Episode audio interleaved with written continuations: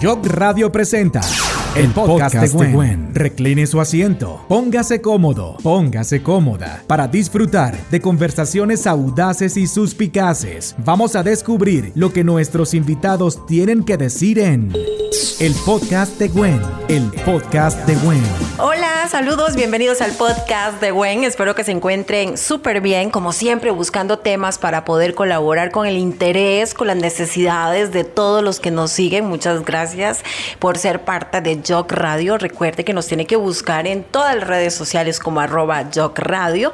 Hoy tengo invitada a Caro, ella es Carol. Ella es la dueña del Centro de Belleza y Spa Cerezo para que usted eh, tenga conocimiento acerca de las uñas, de las manos, de los pies. Mire, varones, también tienen que cuidarse sus uñas. No crean que esto de que se encarnan las uñas solo es para, para mujeres o de que se hacen hongos en las uñas es solo las mujeres porque tal vez usamos tips o porque usamos algún tipo de resina o demás.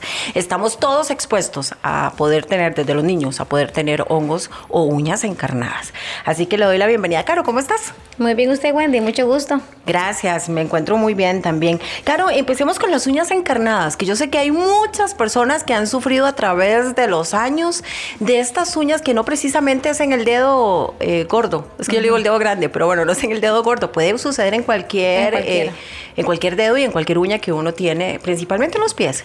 Sí, correcto sucede habitualmente más en los pies que en las manos. Ajá. Y generalmente sí nos, nos dan más en el dedo gordito porque por la forma tiende más a, a encarnarse a los lados, ¿verdad? El crecimiento de la uña cóncava siempre tiende a meterse en la piel. Entonces, en el dedo gordo es más común, pero eso puede pasar en todos los dedos. Y la pregunta es, ¿por qué sucede? ¿Porque de verdad me corto mal la uña desde el inicio, por un mal corte de uña, o porque tal vez es mi estructura de uña que hace que se me encarne? Bueno, genéticamente ya todos tenemos una forma, pero es la adecuada eh, manipulación que le demos a la uña para que eso no suceda. Entonces, ninguna persona, por más eh, cóncava que tenga la uña, puede evitar el, el el, que se encarne la uña. Sin embargo, hay formas de cortarlo, hay eh, maneras de prevenirlo, para que no suceda. Una de las formas más comunes de por qué se hace es porque las personas se cortan demasiado profundo la uña y con eh, artículos que no se deben de cortar y en forma que no se debe de cortar. Entonces ahí es donde digamos empieza y eso empieza desde niños, ¿verdad? Llegan clientes desde muy pequeños que llegan con la uña encarnada porque precisamente los mismos padres no saben cómo manipularlos y son uñas diferentes. Qué bonito porque dice desde todas las edades cuando uno tiene un bebé le dicen, córtele las uñas el primer mes con los dientes, con los dientes de mamá. Sí, sí es posible que uno haga esto. Digamos que como ellos tienen la piel tan suavecita, es, algo muy común, ¿verdad? Pero sin embargo, la pielcita de un bebé eh, y, la, la, eso se llama eh, eh, nicofagia, ¿verdad? Cuando tienen el, el, dedo así tan, tan pequeñito y tienen la piel por encimita, eso se puede romper y les puede entrar una bacteria. La boca no es el mejor lugar para cortar uñas. Ok. Entonces, al bebé se le debe de cortar con un corta uñas especial, ¿verdad? Que sea para niños, con todo el cuidado del mundo. Eh, obviamente a una persona que está acostumbrada a eso se los corta en segundos. Ya cuando uno le agarra práctica, más bien hay gente que le dice a uno, vengo a que le corten eh, las uñitas al bebé y es algo que no se dura nada. Es como el miedo que nos da, que como son tan, tan frágiles, ¿verdad? Tan tiernos, entonces les sacamos algún daño.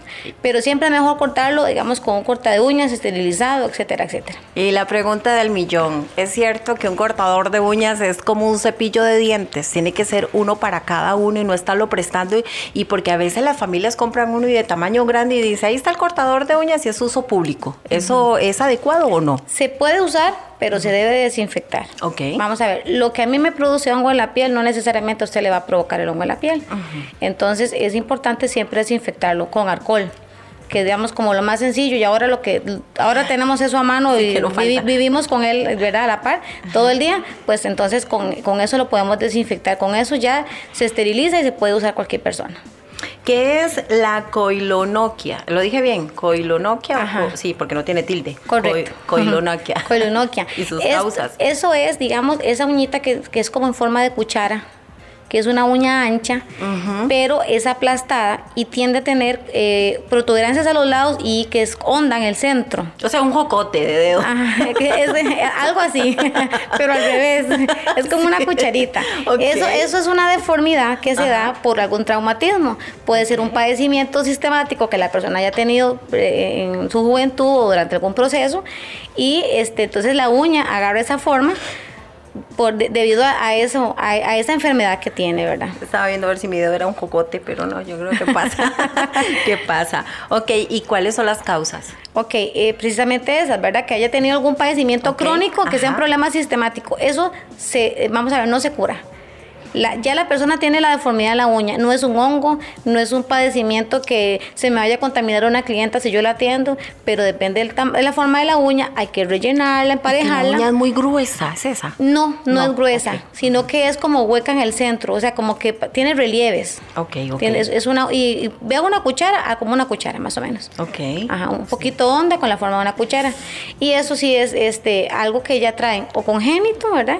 O que son deformidades porque han tenido algún trauma traumatismo, traumatismo o algún accidente, una cortadura, un majonazo, ese tipo de cosas. Ok. ¿Y qué es la paroniquia? Paroniquia. Paranoquia, ajá. Ah, paranoquia o para, paroniquia, dice que. Ajá, paroniquia. Paroniquia. Eso es eh, una enfermedad que se hace en la cutícula. Entonces, hay personas que tienen muy sensible el área de la cutícula y usted les ve siempre como hinchadito como si tuvieran un hongo, pero eso no es un hongo. Igual, suele suceder en pacientes que han tenido procesos de quimioterapia y su sistema inmunológico está muy débil, entonces como que las manos se les debilita mucho el, alrededor de la uña.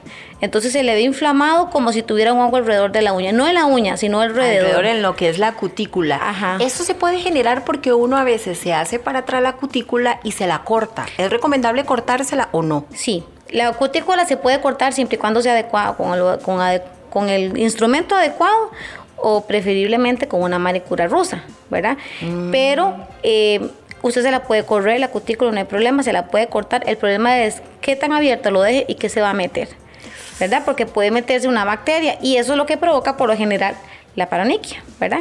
Esa es una, una, inflamación, una infección alrededor de la uña. De la uña. O sea, y que nos escuchan en la casa, ¿verdad? Y dicen, ay, yo quiero mejorar mis uñas y tal vez no están acostumbrados a ir al salón, que los invito cordialmente a que vayan a Desamparado Centro a hacer eso, Centro de Belleza y Spa, donde todo el equipo profesional le puede atender. Estamos como al lado del más por menos, en el Centro Comercial Desamparados. Le hago de una vez el anuncio para que usted pueda tener sus uñas perfectas, hombres y mujeres. En casa puedo cortarme la cutícula con el cortador de uñas. ¿Es, adecuado? Preferiblemente no. Ok. Preferiblemente no. E, es, es, importante que las personas, si van a hacerlo, ¿verdad? Si tienen conocimiento de cómo manipular, sería con un hiper, que sería, que es diferente al corta uñas, ¿verdad? Por la forma y la estructura del, del aparato, del instrumento pero igual por ser tan profundo y cortar tanto puede lastimarse y cortarse mm, de más, o sea, no la cutícula, sino un poquitito la piel.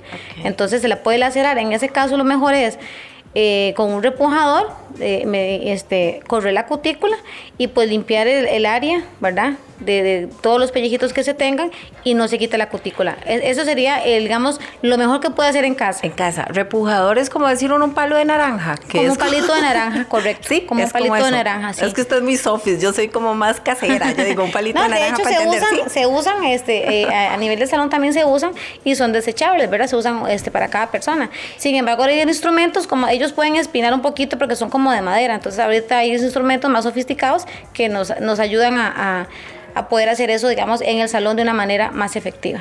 Ok.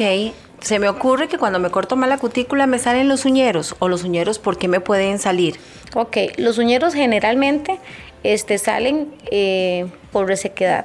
Ah, generalmente, generalmente sí. Ahorita que está tan de moda el alcohol, eh, ahora cuando digamos llega una, una persona a hacerse un set de uñas, casi que todas se hacen una manicura rusa antes, porque ya eh, eh, vienen con demasiada, demasiado exceso de piel alrededor de la uña, ¿verdad? Que sería como esta paroniquia, solo que sana, porque es resequedad en la piel, que es, muy provocada por estar lavándome tanto las manos y por usar tanto alcohol, ¿verdad? Porque también debemos de hidratarlo y, y, pues no estamos todo el día tampoco echándonos crema en las manitas. Entonces, este, es generalmente por eso, o por la manipulación de los dedos en la boca, que es lo más común, que eso se llama onicofagia, ¿verdad? Cuando uno se, se se come las uñas. Son esas uñitas que están llenas de uñeros y es una uña diminuta que, que, ni se ve. ¿Verdad? Que usted ve la piel roja así, eh, como en carne viva, eso es onicofagia. Vamos a dejar en claro que los uñeros pueden salir a personas que se comen las uñas y que no se comen las uñas. Correcto. Vamos a entrar al tema de las personas que se comen las uñas, que siempre se dice que es porque tienen problemas psicológicos. Cuando yo me he puesto a leer del tema, dice, son problemas psicológicos. Sí tienen que poner ese, ese lado en tratamiento a ver por qué es que se comen las uñas. Es, lo más común, es lo más común, porque digamos, eh, uno, uno se come las uñas por un trastorno eh, excesivo compulsivo. Es como lo primero, o sea, la primera causa de por qué me como las uñas. ¿verdad? La más común y la que más se ha estudiado. Entonces, eh, posiblemente no tenemos ningún otro tipo de ansiedad, pero la que canalizamos la canalizamos por las uñas. Ok. ¿Verdad? Entonces nos comemos hasta donde ya no se, hasta donde ya no entra el diente, nos comemos las uñas. Es cierto. ¿Verdad? Hay personas que se comen las uñas y tienen una medida ahí, como que dicen, de aquí ya no puedo, voy a dejar que crezca un poquito y me las vuelvo a arrancar. Hay, eh, o, sea, hay personas que se la tragan, valga la redundancia, y hay personas que las solo las muerden y las botan. Al final el resultado es el mismo porque la mano se ve terrible. Pero esas que se lo comen hasta adentro, que cuando usted ve las manos dice, di no. no tiene uñas. No tiene uña, lo que se le ve es como, la matriz, de uvo. La matriz de la uña, nada más se le ve donde empieza. Eso tiene solución, digamos, bueno, ya sabemos que si se pone un tratamiento o qué sé yo, ya la parte psicológica, ¿Se pueden hacer hongos ahí cuando se las comen tanto o se pueden hacer infecciones? Sí, claro, porque está más abierta la piel. De hecho, ahí no solo una infección de uña es posible, hasta hay una infección hasta de piel, porque la piel queda completamente descubierta. O sea, la uña es protege, digamos, la pielcita que tenemos por debajo. Entonces, eh, hay un lugar, digamos, donde ya nosotros tenemos en el punto cero, donde nos cortamos la uña, donde, donde empieza el largo, donde no se ve el larguito de la uña, ahí es hasta donde no se debe cortar. Es la forma correcta. O sea, preocuparnos por dos cosas, por, por la salud, que sí, nos puede hacer una infección grave, y también por la parte estética, que es donde se, ve, eso. Se ve, se ve mal, digamos, eso, eso, eso, a simple vista se, se ve, es de mal gusto. Ok, y ahí es donde hacer eso nos puede ayudar. Cuando las personas, se, yo conozco conozco a la persona en particular que se come las uñas muchísimo y hemos conversado y yo le he dicho, es que usted no se le puede poner un tip, o sea, no se le puede hacer una uña moldeada dentro de mi ignorancia, o sea, no se le puede hacer nada, porque es que no tiene de dónde agarrar, ¿cómo le van a hacer? Es mentira. Sí, es mentira, sí se puede hacer algo. Eh, en parte de lo que hacemos es tratar de resolver el problema que ella tiene porque obviamente donde uno se ve la uña que no crece, que la uña es débil, porque es lo que generalmente dicen las clientas, yo me la como porque por si son un papelito. Yo me la saco para atrás y para adelante y me las arranco conforme va pasando el tiempo, me las voy comiendo y, ¿verdad? Pero si nosotros le ayudamos al cliente que la, uña le crezca, cuando se ve la uña bonita ya no se la van a meter a la boca. Entonces, por más ansiedad que yo tenga, o la canalizo por otro lado o me la aguanto, pero ya no me voy a meter, por lo menos no me voy a comer la uña. Me podré meter la mano a la boca ¿verdad? Pero no me voy a comer la uña. Y si hay tratamientos que crecen, porque yo llegué a hacer eso sin uñas, no me las comía. Cuando digo sin uñas es porque me ponían otro tipo de uñas con otro material y mis uñas estaban muy dañadas. Empezaron a ponerme el tip con gel de calcio. Con resina primero, porque teníamos que hacer Porque no tenía uña. Pero no era que me las comía. No, no, era porque las tenía muy cortas. Sí. Aclaro. Aclaro, usted no era parte de ese grupo. no. Y resulta que después de que hicieron crecer mi uña, empezaron a ponerme gel calcio. Eso ha hecho que mis uñas sean grandísimas. Ahí voy a compartir las fotos de mis uñas que son muy grandes y son mis uñas, mis uñas, mis uñas.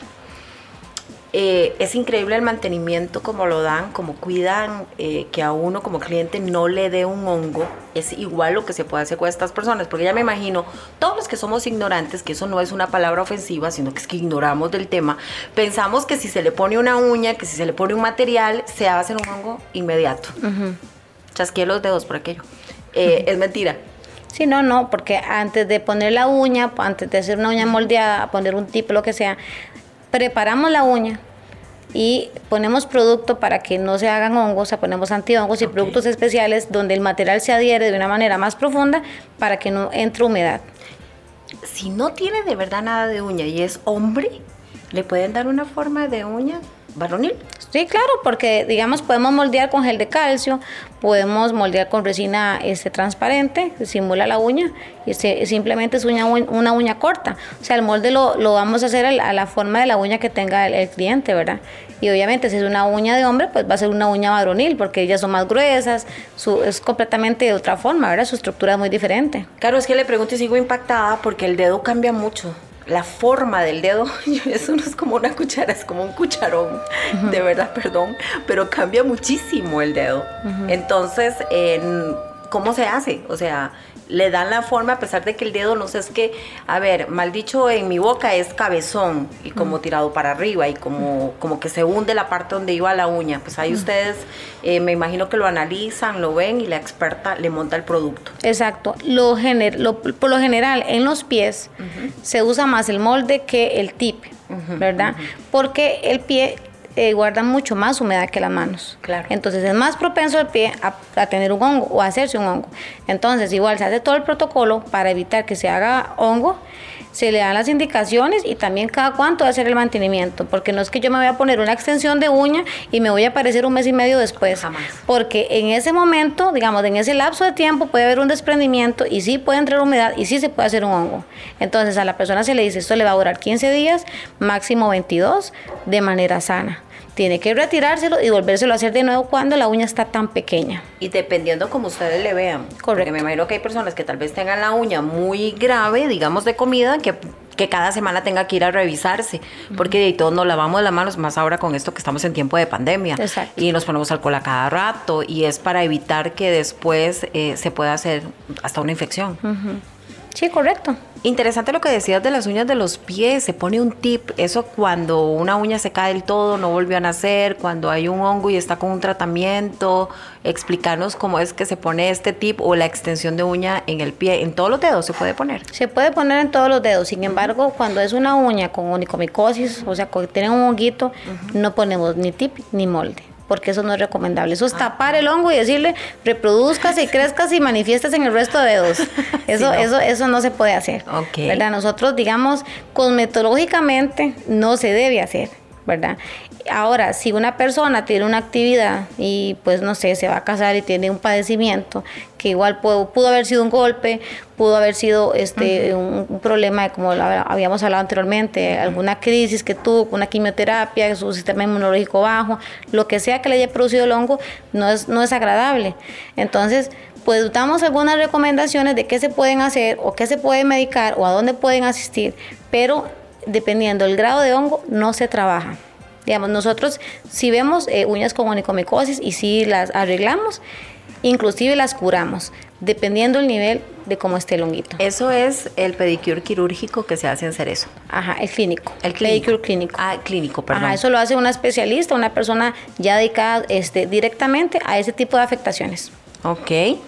Em, los productos, es importante eh, bueno, en toda ocasión, no solamente cuando yo tengo un padecimiento de una uña, sino siempre eh, averiguar que los productos son lo mejor, o sea, son de primera calidad. Así es. Los productos, eh, que, los, que todo esté esterilizado, ¿verdad? si, si asisten, pues no tienen la facilidad pues, de ir a, nuestro centro porque tal vez viven muy largo.